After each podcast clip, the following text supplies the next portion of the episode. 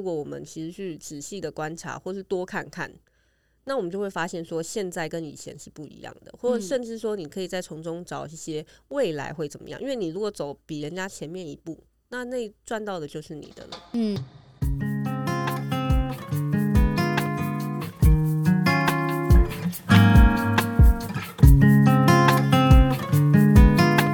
欢迎来到今天的莎拉老师说不要。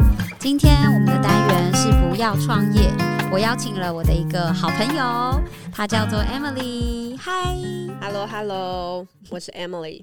对，Emily 呢，她跟我认识的这个历程非常特别。我先跟大家简介一下她的背景，就你自己先笑起来。对她，她现在目前她应该算是资深部落客哦，写文应该有至少写十几二十年了吧。嗯，对，十要哇塞，要满二十年，满二十年，从无名小站的时代到匹克邦，然后到现在转到脸书，他自己在旁边一直可以擦汗。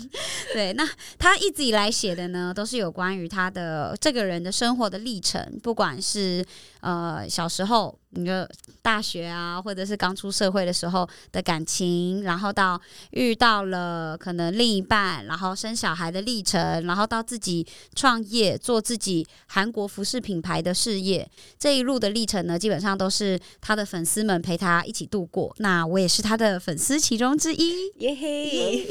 对我说，我说很特别，是因为我真的，因为我很喜欢看一些亲子部落客他们的文章。嗯，那我其实 follow 他很久，是从他。啊，那第一个宝宝是菲菲，对对，我就就在 follow 他。那我那时候会关注他的无名，是因为他除了会分享育儿的内容之外，还有他是很厉害的手工相本的制作者。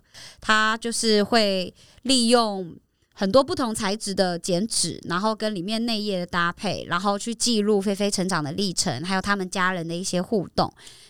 你真的有看呢？我真的有看，我没有开玩笑。然后还有有一些网友也会分享他们自己的手作的内容。那 Emily 刚刚有提到说，她其实除了自己把这个当做兴趣去制作之外，她也把这个技术用课程的方式分享给很多她的粉丝，所以有开班授课。那我刚刚其实我们在录音之前小聊，其实认真的他去拆解了他自己这。这这个大概十十年、十五年以来的这个事业的转变的历程，其实跟他的小孩都有很大的关系，算是每一个小孩开展了他对于一个事业的新的想象。你自己，他他现在的脸是整个嗯，哎，对，那种感觉，对呀，哇哦，怎么会那么神奇？对，他的一开始就是透过写文嘛，那会分享一些，比如说都市女生的感情啊，还有自己在工作上面遇到一些事情，吸引了蛮多人很喜欢他的粉丝，因为他的文笔我觉得非常的好，除了讲话很有重点之外，再来就是他用的文字跟内容都让人觉得非常的舒服，很很容易进入他的故事的画面。那透过这个过程呢？我刚好提到这个相本的部分，算是他的第一个小的创业，对不对？没错。嗯，他用这个创业把菲菲对养大，拉拔对拉拔长大，真的是嗯非常值得敬佩的一个妈妈，一个女性创业的标杆。她先用她自己手边有的自己兴趣能做到的资源，然后把它变现之后，变成可以去投注到家庭里面的一个。就是我觉得一个直接能量的一个来源，对。那到宝宝现在，菲菲现在目前也已经国中了嘛，对不对？十三岁，国一，国一，非常恐怖。恐怖的是，他不止菲菲一个小孩，我们要循序渐进，随着这个节目的进行，去更了解 Emily 她的。这个算是他自己本身的家庭的组成的一部分，对人生一部分。他人生非常精彩，大家认真听啊！他第一个小孩是菲菲，是一个小男生。那他隔了两年之后生了另一个宝宝，对，是几呃妹妹，妹妹是现在十一岁，现在十一岁，没错。我真的是我看着他长大，小六哎，我看着他长大哎，嗯，他现在也。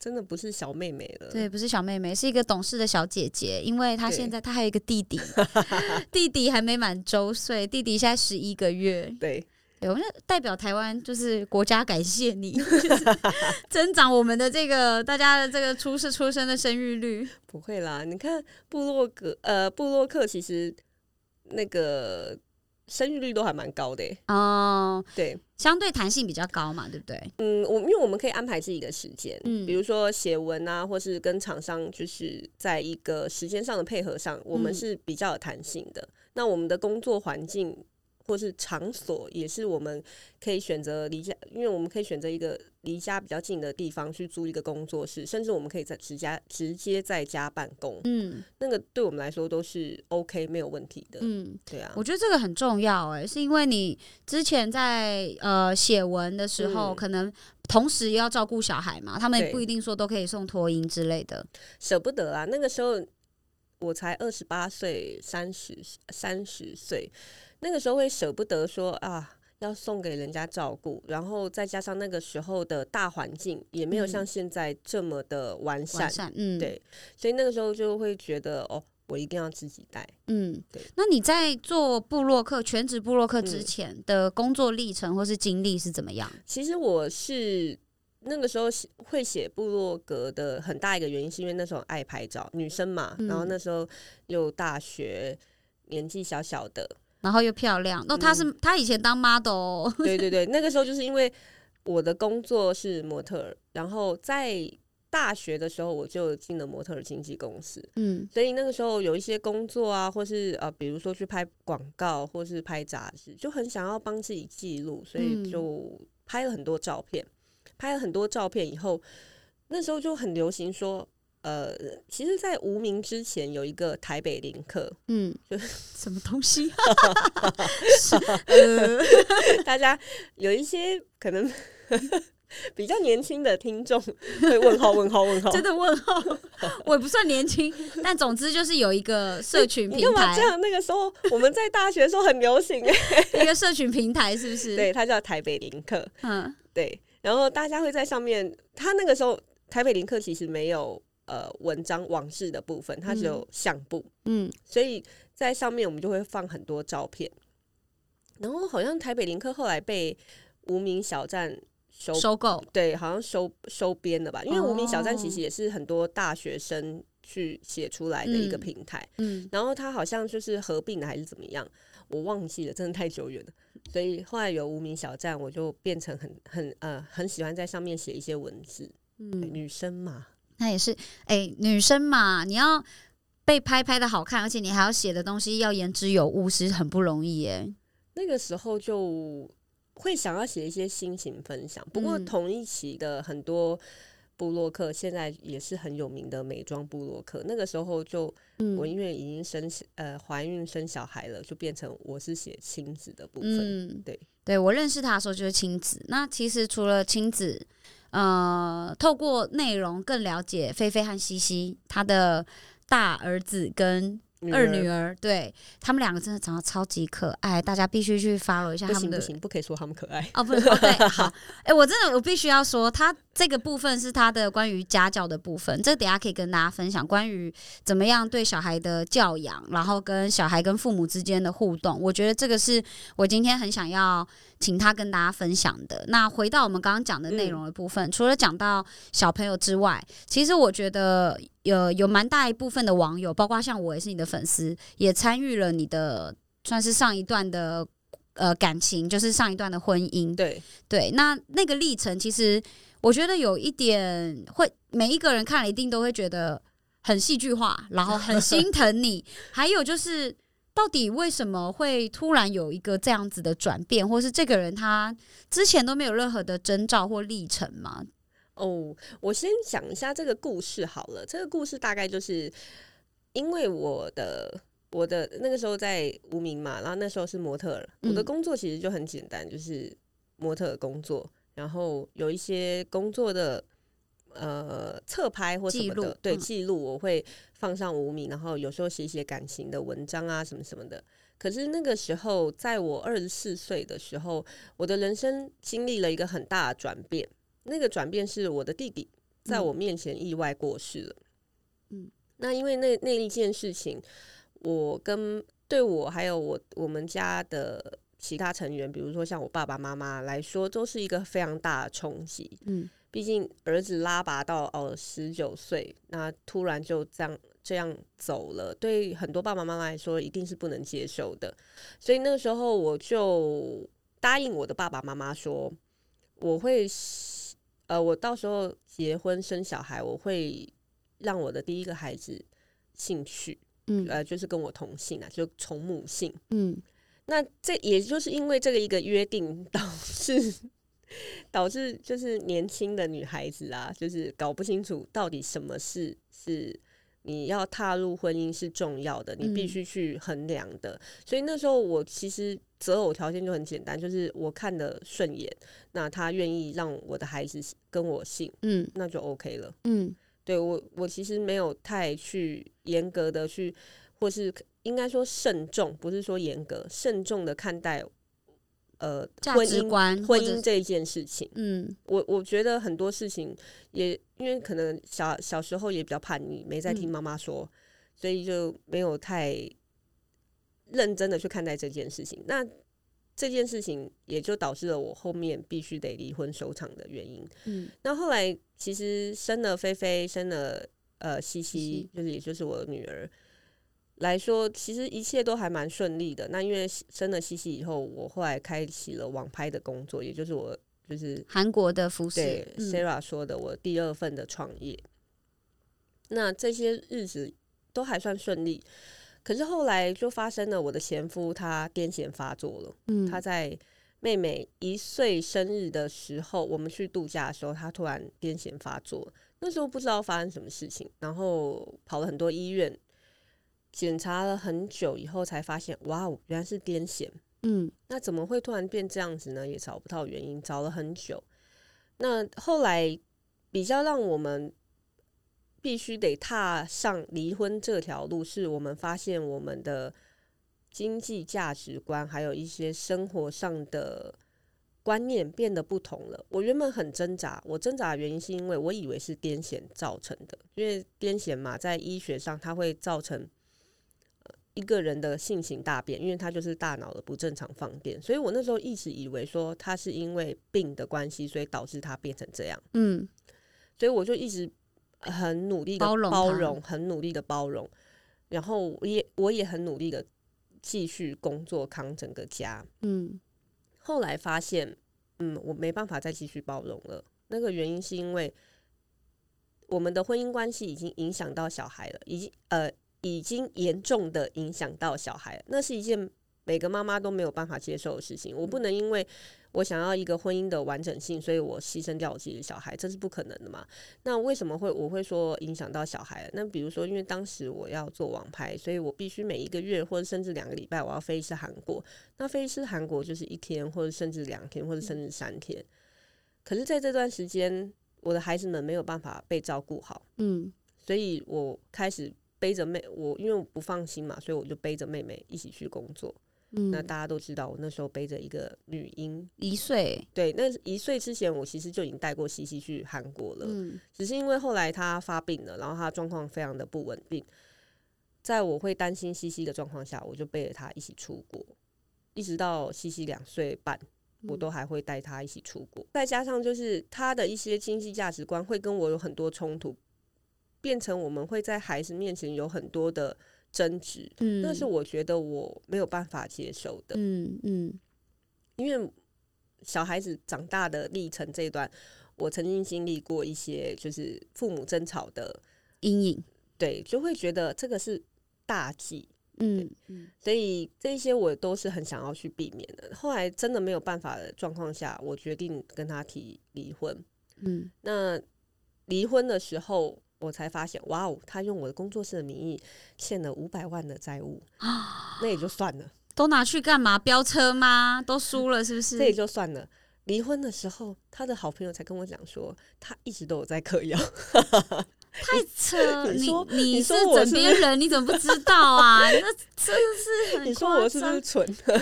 你就是太忙于工作了。因为那时候就是要生存啊对，要赚钱，因为没办法，因为整个家的开销就是都在压在我身上。嗯然后这件事情以外，还我我后来他好朋友也跟我讲说，哦，他会拿他们的健保卡去去领药，或者是把药藏在哪里，我都知道，因为他们都有跟我说。那后来反正就是我，我那时候跟他谈离婚，我说那工作室欠下这五百万债务我扛，但是小孩子，你也太 man 了吧？但是小孩子两个的监护权要归我，我嗯是单独监护权，我不要共同监护。嗯哦，后来在朋友们的，就是因为我们去律师那个律师事务所谈嘛，那朋友两个见证人，就是因为要两个证人嘛，在两个证人的劝说之下，他也愿意签了。嗯那这个是最开心的一件事情，嗯因为我觉得那个孩子的成长真的是不能等。那如果真的中间发生什么问题的话，我觉得五百万是没有办法换回来的。嗯所以我宁愿拿钱去解决这件事。当然后来其实没有还到五百万，因为他有一笔钱一百多万是一百万出头，他是没有借据的，嗯就是凭空生出了一百万的债务。的债，嗯对，然后这个我就没有还，那其他的就是陆陆续续都还掉了。嗯，我真的觉得我太佩服我自己了。太厉害了，超级厉害。有啊，我妈妈也是有帮忙帮忙帮忙出一些，就是嗯 cover 我当时的他有付赡养费吗？之后，其实台湾没有赡养费，赡养费的这个东西是离婚的双方给前夫或是肯前妻的，嗯，就是赡养费嘛，就是没有给小孩哦，呃小孩的叫做抚养费，哦，抚养费，台湾有抚养费的，但是台湾没有赡养费。他的抚养费其实是一个更神奇的东西。那时候因为我也急于想要赶快获得那张离婚协议书，所以呢，我就谈了一个天价的抚养费。嗯，多天价哦，这不是天价是往上，这是往下，所以应该是多地价价，嗯，地价，听起来怪怪。好，两个孩子嘛，我们在双北生活，对，因为原本住台北市，后来搬到新北，但是两个孩子不管在台北还是在新北，其实呃生活费其实是算开销是很开销也算蛮大，但是两个孩子一个月他只要给我一万块，不是两个一人一万还是不是一？人一万哦，是两人一万。我真的也是因为急于想要赶快获得那张离婚协议书，因为我不想要跟这个人有任何瓜葛，对，因为他那时候其实做过很多疯狂行为，包含去骚扰我的儿子，儿子跑去幼稚园去学去，校抢人什么，对，那个其实对我还有对孩子们的阴影是很大的。我、我嗯宁愿就是赶快断掉，然后解决这些问题。可是殊不知，台湾法律也是一个更 神奇的东西，就是小孩在未成年之前，双方父母都有可都可以去法院申请，不管是抚养权也好啦，不管是监护权也好啦，不管是呃还有什么探视权、这嗯三个东西，他们都在未成年之前，他还是有权利去法院去申申请。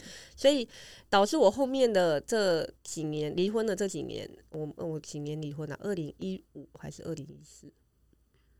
嗯，就蛮久的，我记得，一百零四年离婚，二零一五，嗯二零一五离婚到现在，其实他时不时就会跳出来骚扰一下，然后寄一个信，对呃那个台北地方法院会寄一个信给我，就是可能他要。重新探视吗酌定未成年子女的会面方式啊，或是改定未成年子女的会面方式啊，或是强制令啊。可是你不是有那个单独监护权吗？你有决定权吗？就是在法律上来说，就是侵权包含三个，侵权就是亲子的亲嘛，嗯，包含探视，探视就是一定要可以探视，他对，这嗯跟监护权没有关系，监护权是监护权，探视权是探视权，嗯抚养费又是另外一件事情。那在这三个权都不打架的状况下，所以他不给抚养费没有关系，他还是有探视权。所以哦，那小孩如果不愿意呢？小孩不愿意的话，其实是没办法的。我们不能逼迫小孩，因为嗯在台湾的法律上，就是小孩的权益为最优先。嗯，然后双方父母要是善意的父母，善意不是鬼灭那个善意，是另外一个善意。I know，我竟然讲鬼灭，听众有大家知道吗？我很喜欢善意耶，我觉得他好可爱，好可爱，对不对？对，我觉得他很可爱，但我不知道大家知不知道。大家如果不知道，可以去看一下《鬼灭》，所善意以我觉得他超可爱。很可爱，而且嗯他就是就只会那一招，嗯可是他把那一招练得淋。漓尽致，对对，我觉得人也要这样。嗯，好了，对，回来，我我我觉得讲到这，听到就是令人为为什么我们可以这样子算是有点开诚布公的聊，其实是因为。Emily 是很早就是布洛克嘛，那其实也算是半公众人物。她的生活包括家庭都是呃很多粉丝等于参与他们一起度过跟成长。我其实好奇一个点是，那个时候两个小朋友这么小，又遇到可能另一半没有办法给你，嗯，不管是经济或是心理上面的支撑，你当时是怎么样开展这个韩国服饰的这个事业的？其实，在离要打算要离婚之前，我就已经开开展了。就像刚刚 Sarah 说的，我每一个孩子带给我一个不同的副业。嗯第一个孩子我做了手工相本，然后第二个孩子我因为想要在家照顾他们，我不想要把他们送出去，所以我决定选择了网拍。那这个网拍其实也是在离婚前，因为离婚其实是西西就是妹妹三岁的时候的事嗯了，所以其实她在一出生我就开始做网拍这个工作，所以做上手其实没有什么问题。后面离婚了，其实跟我的网拍也没有任何关系。当时我离婚了以后，其实因为我的本业其实算是部落客嘛，不管嗯我的三个创业创出去了，但是我的本业还是部落客，所以当时就算是离婚了，遇到这么多事情了，我还是愿意把它写成文章分享给大家，因为我知道现在离婚率这么高，四对就有一嗯对会离婚，还是嗯已经不止了。差不多，好像有人说是差不多五十趴还是多少趴？对啊，现在好像已经不止了，四对一嗯对应该是二十年前的事了。OK，好吧，那现在是两对就一对。现在是你路上踢一个石头，踢到一个人，他可能就离婚，这样 OK，类似这样。好所以在这么高的离婚率的状况下，其实很多人都面临到，就是我可能有孩子了，可是我必须要跟我的妻子或是我的丈夫离婚。嗯那再怎么去面对下一代，或是面对另一半，或是面对我新的另一半，或是展怎么展开我的接下来的人生，都是一个很重要的课题。所以我宁愿把这些经验去分享给大家，我不会去避讳谈论这些事情。我不没有想要讨论我的前夫有有多特殊，对我只能用特殊来形容他 有多特殊。因为我这个词挺好的。对我也没有想要讨论他到底做过多少疯狂的事情，因为其实这东西不需要讨论，那有目共睹啊。现在平台就是现在网络上这么透明，你就算二十年前新闻你都还调得出来，嗯，对，所以他上过社会新闻，或者他被怎么样抓去关还是干嘛，这这都查查得到。嗯，对，那可是我会想要分享我的一些，呃，比如说我的想法，或是我的心路历程啦。心对一些嗯过来的心路历程，那些东西我觉得才是有价值的，甚至包含我的前夫一直去家事法院提告这些东西，我的怎么或者是我怎么去申请一些法院或者申请写怎么写申请状好了，怎么写申请状，怎么去法院递状，然后等到开庭，我需要面对什么东西，我需要面对法官跟他讲什么，甚至我面对调解委员的时候，我需要保持什么样子的呃理念，或是告诉他怎么样的怎么样子的东西，这些东西我才想才是我想要分享给大大家的。家嗯，我没有想要分享说这个人到底干过嗯。多少神奇的事，但是嗯比如说他去跟你申请说，哎、我要见小孩，可是你明明就不想要给他见啊，嗯，但是你在法律上你必须给他见。我我觉得透过你你之前分享的内容，其实就是有教教我们身边的一些可能还没结婚或是进入婚姻的女生，或是还面对一样问题的人，她有什么别的方式是可以保护小孩？因为你刚刚提到一个很重要是，还是会以小孩自主意愿为主嘛。然后看你们互动的过程，其实比如说当呃菲菲、西西他们有明确的表达嗯说，但我们在这个爸爸他还没有做好他自己该做的榜样之前，我们觉得现在见他会让我们觉得不舒服或是什么，他们可以表达。那我觉得这个是给他的，就是你的读者一些算是启发，或者是给他们一个方向说其实他们可以往别的方向去去做到保护小孩这件事。其实因为我读的是社辅系，然后辅修是心理学，嗯那其实那个时候发生这么多问题的时候，我也有求助，就是管那个一三家暴专线还是什么的，嗯。我都有求助过。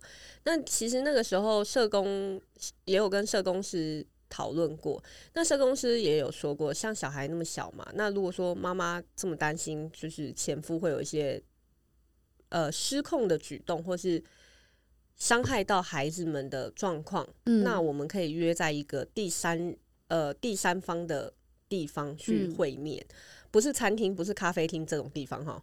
就是这种东西，你真的发办公室吗？不不不是，就是比如说社服机构，嗯，就是他们有会客室的，你们可以去跟他申请。那甚至像我在警察局，嗯帅了吧？嗯，你都你 你都走一个帅气路线的啊！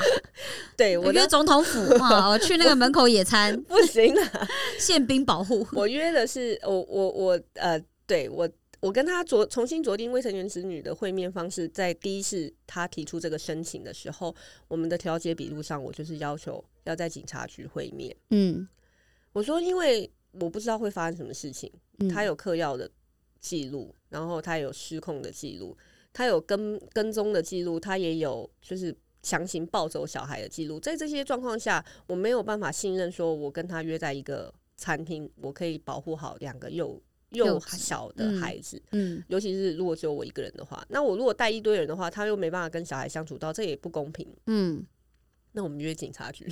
嗯嗯，很聪明，果然是个计划通。对，那这个就是一个方式。不过我相信，如果你你正在处理说会面方式的这些离婚的爸爸或妈妈的话，有很多法官他是不愿意让你在孩呃让孩子跟前夫或是前妻在警察局会面的，这也是一个问题。但是我相信。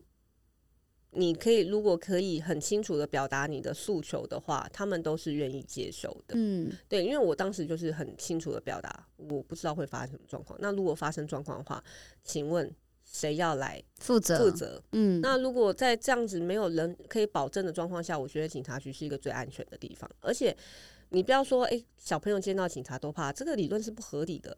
嗯小朋友没有做错事，为什么看到警察要怕？嗯对啊，因为很多家长就是，甚至我的前夫就会说，他们会害怕，当然不愿意见我啊。我说嗯警察局，他们小学还有去警察局校外教学，怎么会害怕呢？他又不是坏人，嗯为什么看到警察要怕？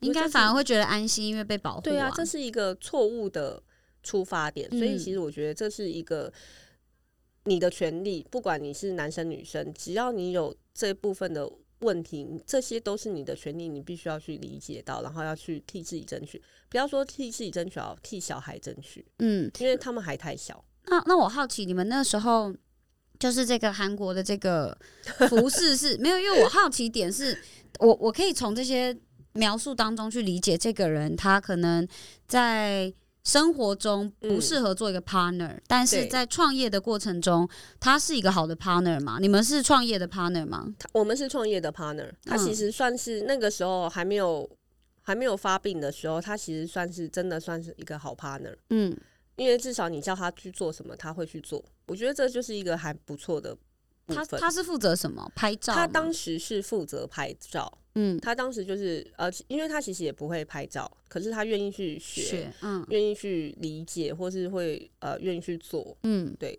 那那时候我们其实也花很多时间去处理这一部分。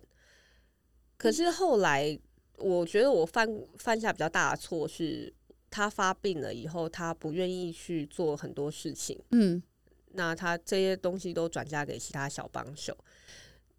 可是我我交代他做了一个不应该的工作，就是我叫他去记账。嗯哦，这是这是傻眼，就是叫一只狮子，然后说你去顾那个冰库的肉哈，哦这是对啊，什么意思？对，可是我觉得就是反正就是你知道，就是 我有就是大家不经一事不长一智嘛，干嘛这样呢？那那个时候你应该是还没有心智还未开之对呀、类的就是一个孩子嘛，你想怎么样呢？嗯，那你叫他记账，他是有直接做什么不利公司的事吗？他嗯、因为记账管钱都是他，嗯所以其实我也不知道我到底一个月到底赚了多少。嗯对，然后我也不知道说我们到底支出开销到底是花了多少，可是我知嗯道我每一个月都在想办法去赚更多的钱。嗯那个时候啦，然后还好是我还有这个能力，那时候我都安慰自己哦，没关系，反正我还有这个能力，我还有赚钱能力，OK 的。嗯。对，能先想办法赚就有。那后来你们离婚是这个事业体也拆伙吗？有有其实没有拆伙诶、因为比当时比较像是他是我的这个公司的一部一一员，嗯，对他不是这个公司的主体，公司，嗯所以他不是 co-founder，他可能是就是高阶主管，他也有领薪水这样。对对对，差不多是这个概念，所以嗯其实不会因为他的离开，所以就解体。所以我的哦网拍一直都有在进行的，一直到疫情前，嗯，疫情爆发了以后，你看我到现在两年多没有飞，就真的很痛苦，好想飞哦。嗯，对，可是就是这个事情是不会跟他有任何的呃关系，嗯因为嗯，怎么讲？我们今天还是要聊聊一下创业嘛，对不对？对呀，这我我我我觉得今天的主题很棒，是因为今天的主题结合了不要创业跟不要结婚。对，那哎不要这样好不好？我才刚开始我第二段婚姻，我的我的意思是，你要很清楚的了解，因为刚刚 Emily 开头就直接讲了嘛，就是他那个时间，因为他承载了家家庭对他的期待跟期望，所以他并没有把自己的需求还有对于婚姻的认知去考量的非常清楚，他就进入了婚姻。但他的下一段婚姻是在他已经充分了解这些状况，等于他也吃过苦了，他知道什么样才可以是一个比较好的跟稳健的关系，他才选择进入了下一段关系。我这觉得样讲的话，其实婚姻跟创业还很像啊，对有很大一部分是类似的。嗯那创业其实也是，你不能说现在这个呃大环境说不要创业。我今天我们今天才讲，因为创业这个东西，现在大环境也许不好，嗯大家都说哎不要创业，不要创业。那你现在去做不是正好？大家都没有要跟你抢啊。嗯对，可是重点是你必须要很审慎的思考说，哎、你适合怎么样的产业？你适合去做什么样的创业，或者是你有什么能够去做的？你嗯必须要去思考清楚，不是说，哎、大家说，哎、做韩国饰品或者韩国服饰很赚，那我去做，嗯或是韩国的美妆好了，然后所以我也去做。这不必不不一定是适合你的，而且重点是你要先去考量说我要去怎么找我的客源，嗯。我要去怎么样去操作，觉得这就是你的专业了，Sarah，嗯。就是 我觉得现在目前的大环境有一个很病态的点是，大家都在鼓吹创业，对。每一个人都在 IG 上面写自己是实业家啊，然后什么，我我觉得呃，你帮自己做主，做自己的老板这件事情是值得去推广的，但你有没有想清楚，又值是另外一得被鼓件事，励的。对，又又又是另外一件对，可是就是要被要你要自己去很审慎的评估，就像你要去嫁一个人，或是你要去娶一个女生也好，你要去很审慎的评估，说我跟他结婚，嗯那是否他是真的适合我的，或是我真的是适合他的？我们的很多的想法跟观念是否是可以就是互相配合的？甚至说，哦，我们如果结婚住在一起，我会不会为了一条牙膏吵架？嗯对啊，之前最离之前听过最离谱的就是我为了一条牙膏跟对方离婚离。婚。对，很荒唐。那那那个时候你，你刚好提到说，如果有想要创业的朋友，他们要去思考他们的第一批客人从哪里来嘛？对，那你的第一批的客人客户，应该主要就是从布洛格时期累积的粉丝对。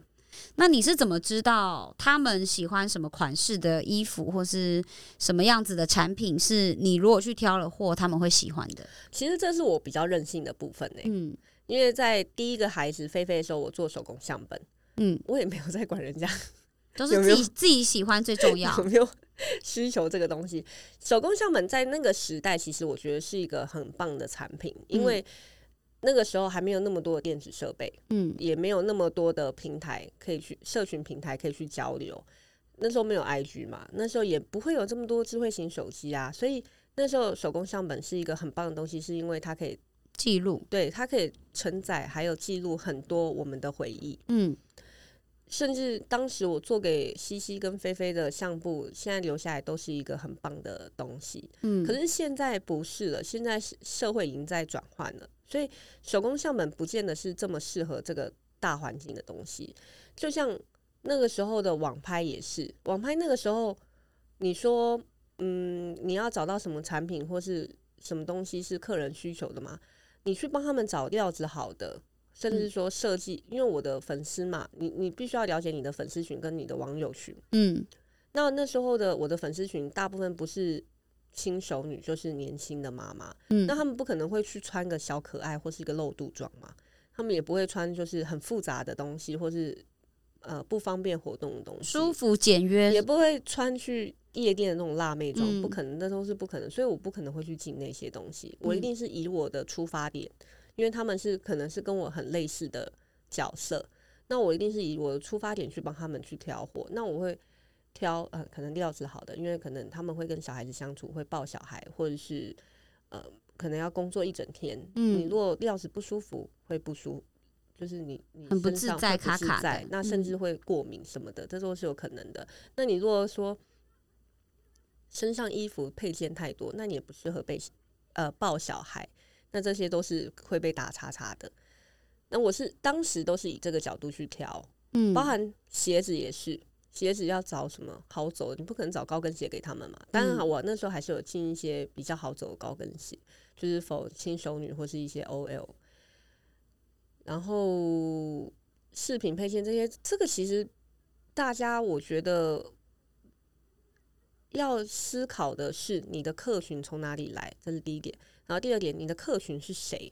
嗯，对，你的客群是谁？轮廓是怎么样？对，你的轮廓是什么样子的？你这些客客群的轮廓是适合什么东西的？那你再去挑产品，嗯或是你的产品是什么东西？比如说，哦，我要今天要卖一个吃的啊，保健食品好了，我今天要卖一个保健食品，那你不可能说，哦，我们去拿那个中南部那种广广播上面那种嗯，那种保健食品，然后去台北市或是新北去卖那种，放在哎应该说放在 IG 上卖年轻人，嗯，这是不可能的嘛？就是这个是无无法去嗯无法去操作的一个东西。可是你可以想办法去包装。如果这个这个保健食品是你的强项，那你应该要去帮他们重新包装，嗯对，然后帮他们换了一个方式去重新再出发。因为其实现在我们很多销售的方式不是只有网台网拍平台，也不是只有 IG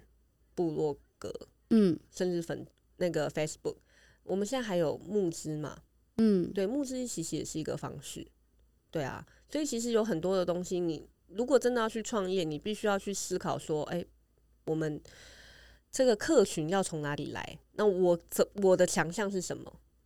嗯，他刚刚讲到一个很重要的点啦，因为他自己本身是做个人品牌出身的，嗯 所以怎么了？没有，我很想听。然后，对，就个做个人品牌出身，那他自己本身在写文跟写内容的过程中，其实他当下可能还没有想太多，他是想要分享生活。那累积了受众之后，他再去延伸去思考这群受众他们的需求跟他们可能还没有被满足的缺口是什么。那他透过这些，包括从手工的相本，然后到他们可能日常当中会需要跟喜欢的服饰和穿搭，去延伸出他的创业的主题。那这些产品之所以它都可以挑得很精准，是因为这些受众跟它是非常相近的。这样这些 TA 的轮廓，它都以自己去做投射，去想他们自己在生活当中会遇到的痛点，还有他们的需求有哪些。所以在选产品的时候，相对就会比可能外部的厂商他们去挑款还要更精准，因为它本身就是使用者。我觉得这个可以给一些可能比较没有从什么大公司的资源背景，或是自己本身家里面就有自己事业体的人来说，如果你要创业的话，你可以先去思考的路径，就是你先怎么样去累积第一个池子的人。那这个人呢，最好是可以跟你的轮廓是比较相近的，因为你比较知道怎么去跟他们沟通。对，那你提供的东西。你也不用想太多，只要是你觉得可以符合你的需求，解决得了你自己的一些麻烦的小困扰的，其实就很有可能是你的粉丝会需要的东西。那你在一开始的时候有准备非常多的资金去开展你的第二个事业体吗？你说网拍这个部分吗？对啊诶没有哎、网拍其实我们一开始创业就三万块，啊，三万块怎么嗯创？就直接先飞到韩国去买，对，那机票不就扣掉几千了？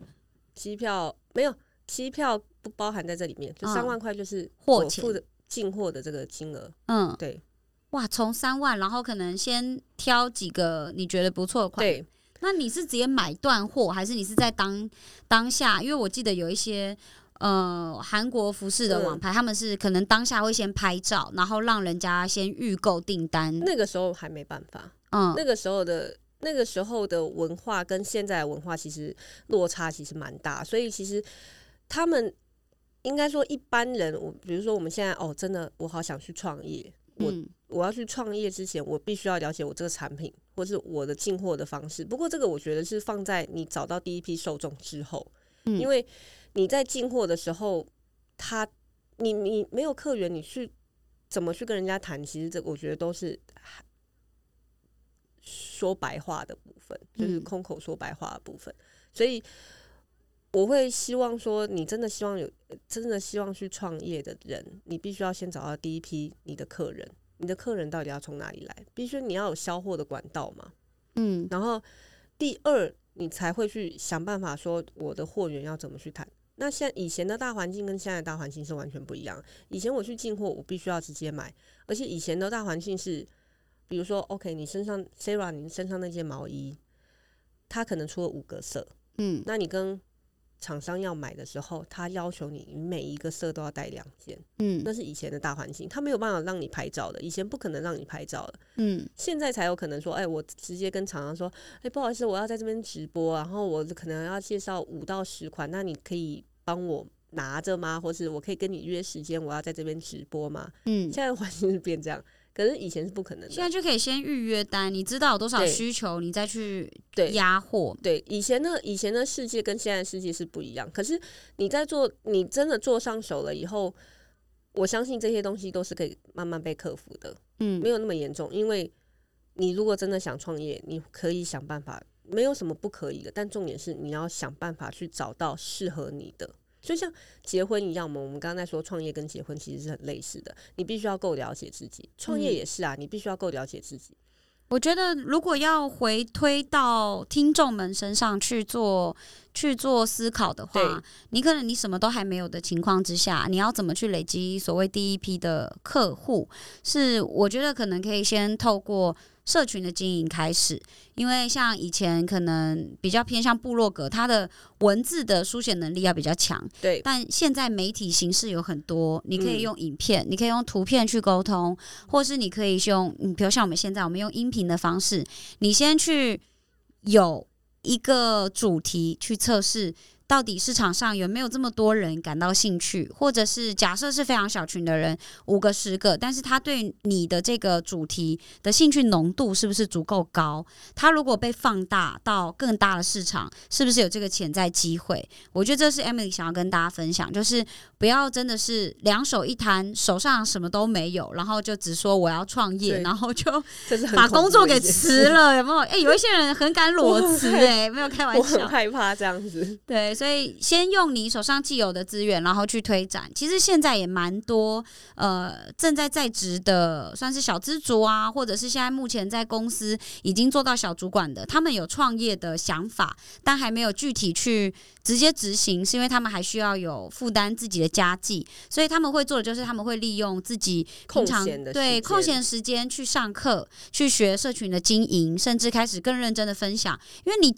就算没有粉丝，你总会有自己身边亲朋好友嘛。那你的 IG followers 可能至少有个两百个人嘛，那你可能就可以开始去测试从这试，一边开始。对，测试跟分享。像是你，你觉得你对美妆很有见地，然后你对于生计保健很有想法，你就可以开始分享你的日常，看一下人家对你的回馈或是互动是怎么样。我我很想要跟大家分享一个小故事哈，这个小故事其实是来自于我现在的先生，然后他们家有一个外佣，嗯他这个外佣很厉害。其实台湾有很多外佣，但这个外佣是当时因为这个外佣是来我先生家照顾我先生，哦、这有点复杂，反正总共就是总长辈啦，对总而言之就是照顾他们家的一位长辈。那其实外佣的薪水大家都固定的嘛，三万块上下。OK，但这个外佣其实月收入是破十万的，啊，他还斜杠，他做什么厉害了吧？厉害？这个这个外佣他有在做网呃网拍，嗯，他这你该不会是他的货源吧？我不是他的货源，跟我没有关系。我卖的是韩国货，但是他是他很厉害哦。呃，他是印尼人，嗯他是嗯、卖印尼人印尼的商品，嗯，听得懂这个逻辑哈？但他是卖在台湾的印尼人对嘛，？他是卖台湾的印尼人印尼的商品，哦，他从印尼进产品，他也不在印尼进。那怎么弄我真的也很想知道啊？你还不知道？你我以为你这个故事你是要跟我讲，你知道他的流程我。我想要告诉大家的是，就是你看他一个一个在台湾的外佣，他都有办法说哦，在闲暇的，就是正常工作，因为他他必须得在台湾有有一个工作嘛，那嗯收入，嗯，那他在台湾的工作就是照顾那长辈个长辈。他在照顾长辈的闲暇之余，他还可以做网拍，然后还可以拿东西去那个邮局寄，对啊，他还要交货哎，出他要交货，他也会写中文哦，他是自己学的，嗯，所以我觉得这个事情是很多东西是难不倒大家的，只要你们有心，其实这个都不是困难。嗯，他可以找到，其实这个这个这这个逻辑就是他卖印在台湾的印尼人印尼的商品，其实这个逻辑是一个很大家不觉得很很诡异吗？我觉得我觉得很聪明耶，就是，可是重点是这些印尼人正常来说也要有。就是也会有这些门路啊，对啊，不是有很多卖越南跟印尼的专门的商对对店吗？对对对对对，就是他们因正常来说也是会有这些门路啊。可是你没有想到说，一个呃印尼在台湾的就是外佣，他还是可以去去找到这个商机。太好奇了，我们要是下次应该访他吧，就是他的那个供应，就是那条链到底是怎么样的？他他他呃操作的方式就是团购，嗯，因为他可以大量的买，哦那就会便宜嘛，嗯便宜了，那他就有那个差价了，他就可以卖、卖人。那你做出口碑以后，印尼人就会跟你，就是你比如说，OK，我今天跟你买过一次，我觉得哦好棒哦，那我一般人都是习惯性的去消费，嗯所以他就会继续的跟你购买，持续的跟你购买，就会变成你的老客户。嗯那我们要经营的就是这种常客，嗯老老客户，当然也是要开发新客户啦。可是你两边都要去去平衡的，嗯，所以他在一个月可以做十几万的收入，就是额外的收入，而且已经持续了好几年了。嗯，所以代表说，创业这件事情其实真的没有大家想象的难，但是也没有大家想象的简单。我觉得那个决心是很重要，因为你刚刚有讲的核心其实是天下无难事，只怕有心人嘛。那你很多人其实他只是想创业，但是他没有想他想要让这件事情成到什么程度，他的那个迫切性跟他的那个认知到底到哪对？对，哇，我真的很厉害。而且他这个外，佣已经次你下次问他一下。没有他，他就是其实就是团购的方式。这个是我们之前有就是有，可是他货源跟别人有什么差异化呢？其实没有，就是因为大家忙，因为其他外佣可能忙，那没有空去商店，对，那可能习惯性的就可以就是固定跟他购买。那他对对他来说，这个就是一个经营的模式跟方式。嗯，他已经经营到就是他在印尼盖了一栋房子了，现在嗯盖第二栋了。哇哦，然后他就很可爱，他就以前常常跟那个我先生的妈妈，也就是我的婆婆说：“嗯你们台湾人好笨，为什么钱那么？好赚，为什么都不赚？”真的吗？你要说你自己也，我就说我赚很多，你自己赚很多。我哦没有没有没有，我要养三个小孩。对，养三个小孩，而且他们家还有猫咪狗狗，也是很多，猫小孩也可是我很多。我我想要表达就是，其实这真的这件事情，其实真的大家大家要去想清楚，说你的受众是什么。他很清楚啊，他的受众就是印尼呃，在台湾的其他的印尼人，嗯对，都很清楚的。他也是从零开始啊，嗯也不是说诶网红什么。我我觉得是要多观察啦，因为嗯我们有时候急于说，哎，想创业想创业，可是却缺乏了去观察生活周遭。像 Sarah 刚刚也在讲说，哎，那我们现在是不是可以说，哦，在网络上接单啊，就是网拍的部分嘛？那也其实也是大环境的一个改变。那如果我们其实去仔细的观察，或是多看看。那我们就会发现说，现在跟以前是不一样的，或者嗯甚至说，你可以在从中找一些未来会怎么样。因为你如果走比人家前面一步，那那赚到的就是你的了。嗯，对啊，有，你是真的，我觉得有一个迫切的需求，我觉得想要让小孩有好的生嗯活，是一个很重要的一个一个动力吧。因为你本身说好的生活，但至少要让他们不愁吃穿。对，啊，是舒服的生活。对，呃，我觉得 Emily 有一个很棒的点是，她也是一个嗯不追求不追求名牌或者是那种很 fancy 的生活的人，但是她对于小孩的观念的教养跟教育是非常的重视的。像我刚刚一开头其实有跟大家分享，她有一些呃教养小孩的方式，我觉得可以。算是跟大家就是聊聊，对啊，就是讲他会让小孩写那个每周一信这件事，哦，对他们呃，怎么讲？因为其实我跟我现在这个先生在一起其实蛮久，他现在他现在的先生呢，也是我们都是共同朋友啦，就是一个他是我觉得比同龄人都还要成熟的男生。他，就是一个内心住了一个老灵老人。对，对他他真的把菲菲跟西西真的是视如己出。我觉得你说是很多人会说哦，我对他的小孩很好，是视如己出。我觉得这样不一定是，嗯、能真的定义说是视如己出，是他把这小孩当做他自己的小孩在教。对对，我觉得这个家教、身教这件事情是他们两个做的很好的事情。那我刚刚讲到的每周一信，就是两个现在比较大的小孩都是会固定写信给妈妈，或是写信给爸爸，然后就是讲他们这一周的学校的生活、他们的收获，还有他们对于爸妈的感谢。我觉得这个呢，为什么要在这个地方拿出来讲？其实今天的主题，大家有没有发现，它环绕在不管是家庭、婚姻或是创业方面，其实要带给大家都是你要可以去相互连接或是连通的一些想法，包括你对于这件事情的渴望程度，还有你做这件事情的初衷，到底是你自己想做，还是你爸妈觉得他们对你有一些期待，所以你去做了这件事？因为这会有很大的差别，会造成结果上的差异。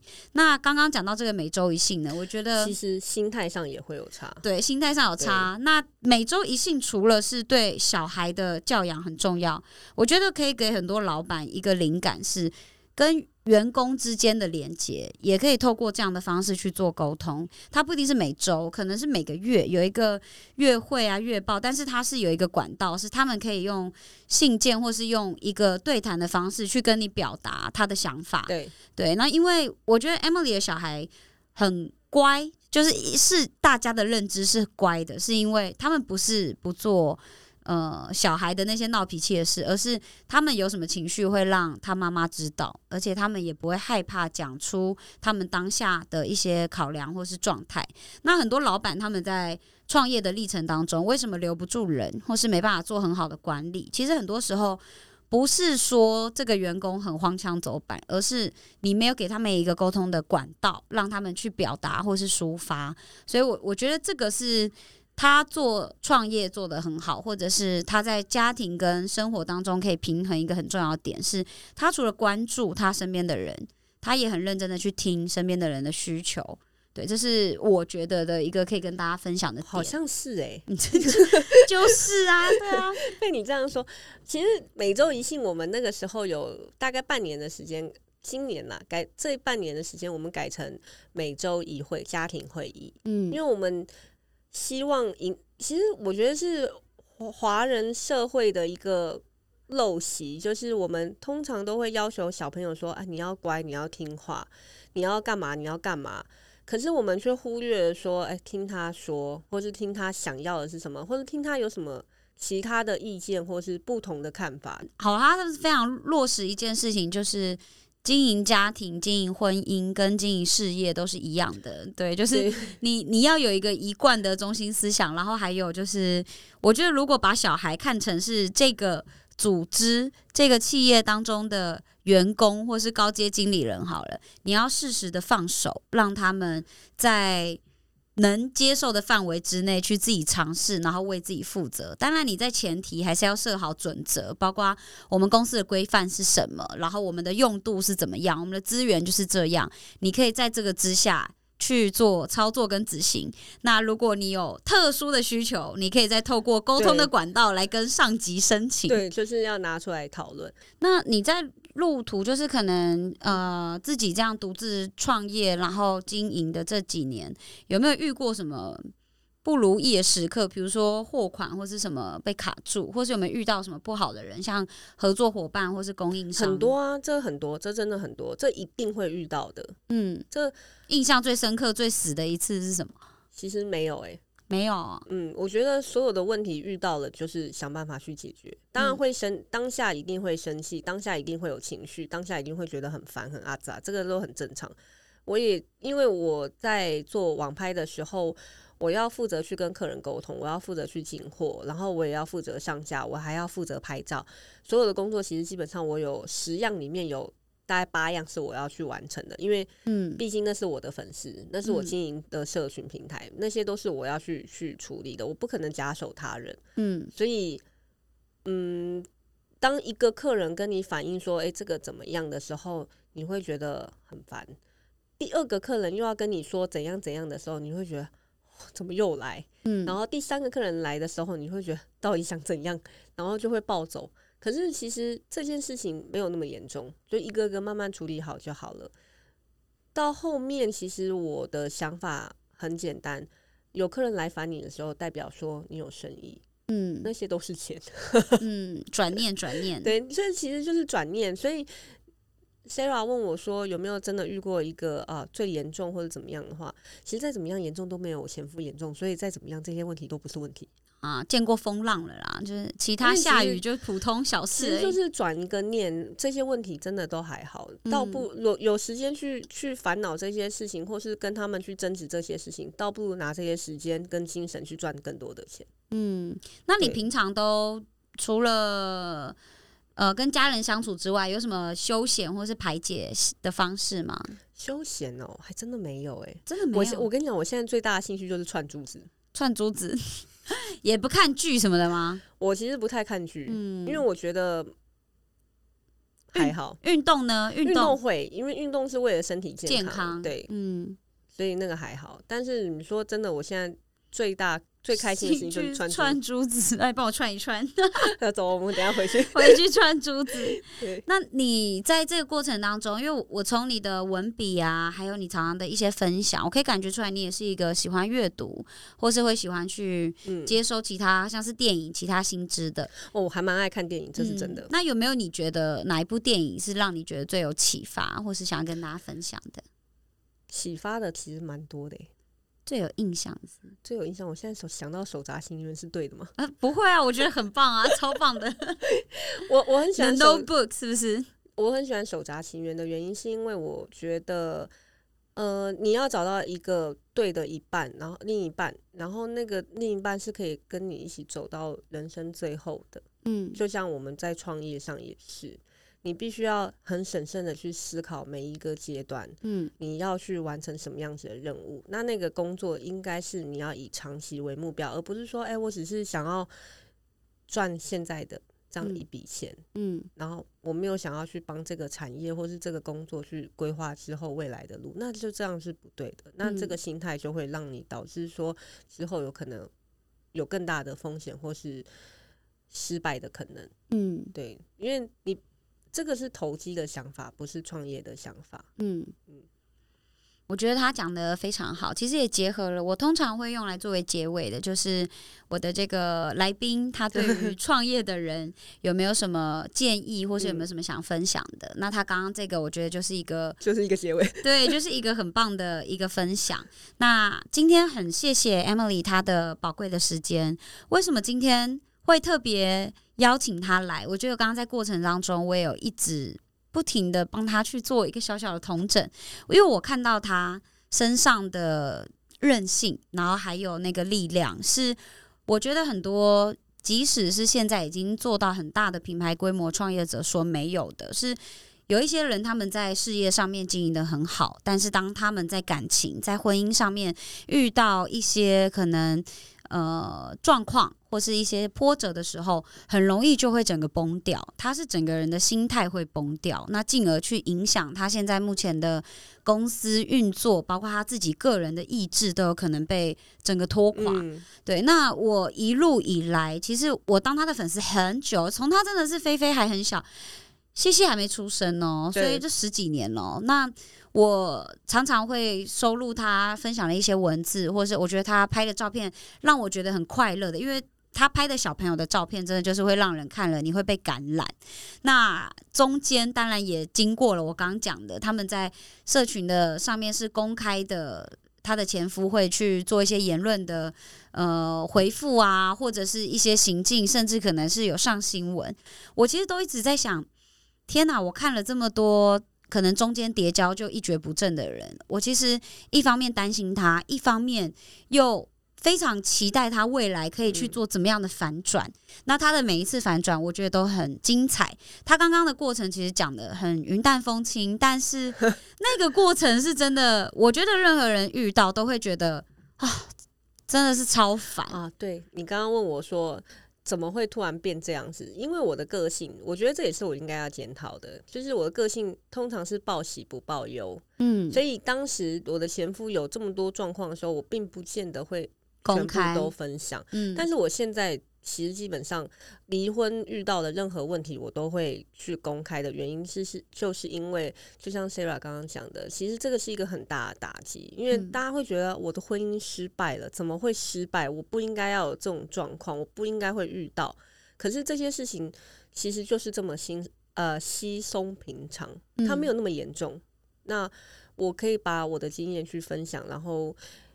带给大家有一点点的正面影响也好，或是一点点的帮助也好，对我来说都是一个很快乐的事。嗯，对。那其实前夫这样子啊，没关系啦，就你就是把他当一个，哇哦，怎么有这种人？就是 shit happens，但 but life goes on。他他的你你的你的生命还是会继续往下，因为这个世界不会因为说我遇到一个这么奇葩的人，然后就停摆了。嗯，或是我我遇到了这样子。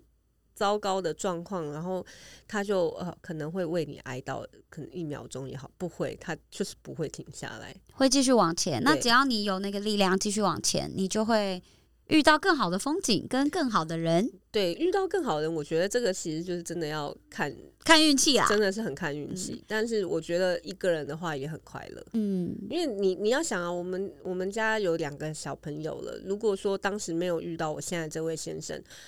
如果遇到一个更糟的人，那我们是毁了，直接毁掉三个人。嗯，对，所以其实这是一个呃很有风险的事情。所以如果说真的没有遇到，也不要急，这个真真的是急不得，尤其是有小朋友，另呃有自己小朋友的人。嗯，对啊，好，非常谢谢 Emily 的分享，耶，我们去串珠子了，对，谢谢大家。那谢谢大家今天的收听，然后希望大家可以在当中收获一些，不管是关于创业或者是家庭关系的经营，都可以给你们一些小小的启发。那我们下次见啦！